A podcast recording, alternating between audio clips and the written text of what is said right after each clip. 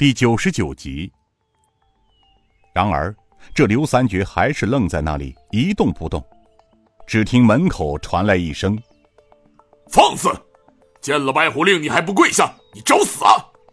又听得门外有人道：“卑职宜州知府张墨峰。”卑职益州知府赵回武，卑职益州都统王天成，参见特使尹大人，参见特使尹大人。尹建平内心一震，心想来得好快呀，于是他轻声道：“三位大人免礼，请进来说话。”三位官员由知府张墨峰带领，撩袍走了进来。几个兵勇急忙搬来三把椅子，放在尹建平对面。知府张墨峰进门道：“卑职接驾来迟，还请特使大人降罪责罚。”尹建平笑道：“不知者不为罪，三位大人请坐。”三人道：“谢特使大人。”等三人坐下之后，尹建平笑道：“哈哈。”三位益州的父母官怎么会知道本座到来呀？知府张墨峰道：“卑职不知特使尹大人早到益州。十天前，本府接到京城朝廷晋南王他老人家发往各省衙门的旨报，还有皇上的诏告旨意，说朝廷整肃吏治，派特使尹大人微服寻访民间。而卑职早上又听说，朝廷东厂派出侍卫到宜州来抓捕乱党。”卑职和两位大人不明就里，特赶来查看，所以，卑职三人到这里也有一炷香的功夫了。特使大人亮出白虎令，卑职才知，原来是特使大人驾临，因此赶紧接驾。尹建平微微笑道：“啊，原来如此。”蔡知县，蔡知县急忙道：“呃下下官在。”尹建平道。你也别跪着了，起来吧。哦，对了，你们绑的这些人中，有的是本座的朋友，有的是长辈。这位香儿小姐，她可是晋王爷的外侄女，你们把她绑起来，只怕……知府大声呵斥道：“蔡县令，你糊涂，还不赶快放人！你，你就当真不怕丢了前程吗？”蔡县令道。哎哎哎！好，来人，赶快放了他们。是。慢。刘三绝傲慢无礼的说道：“人是本统领抓的，谁敢放肆？”知府这时可坐不住了，他站起身来，指着他道：“你小小统领在本官面前算个球！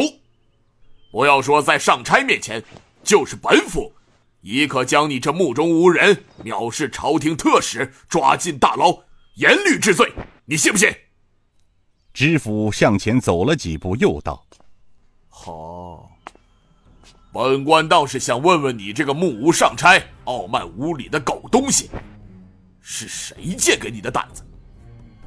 行，你说你奉朝廷派遣，到本府来抓捕乱党。”那咱们就公事公办，请你拿出三法司的抓捕文书来呀！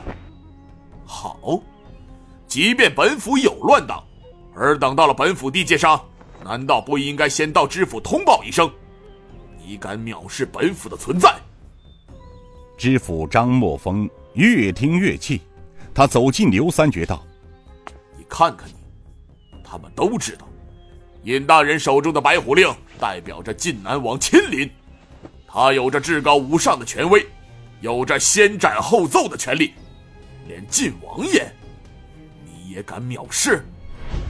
尹建平沉声道：“来呀，把这个目中无人的家伙给本座拿下！若是反抗，杀无赦！”天王四星大声道：“遵令。”刘三绝真的没敢反抗，因为他知道，自己现在也不是江湖中人，而且。他现在是朝廷官员，再说，如果有什么事，还有太师给他撑腰。当然，他再清楚不过的是，他自己面对的是四个武功高强的天王四星，因为他们之前就见过，而且深知他们的武功修为，即便单打独斗，他的胜算也不大。这天王四星联手，他未必是他们的对手。然而，让他想不通的是，这天王四星是他花重金让人请来对付水上飞洪金宝的呀，怎么半天不到的功夫就变成了特使的亲随了呢？他绞尽脑汁也想不通。此时，他感觉到刘公公亲自布置的这张网要破了。而天王四星曾在江湖上就认识刘三绝。因为号称三绝书生的刘三绝，出身于黑道中人。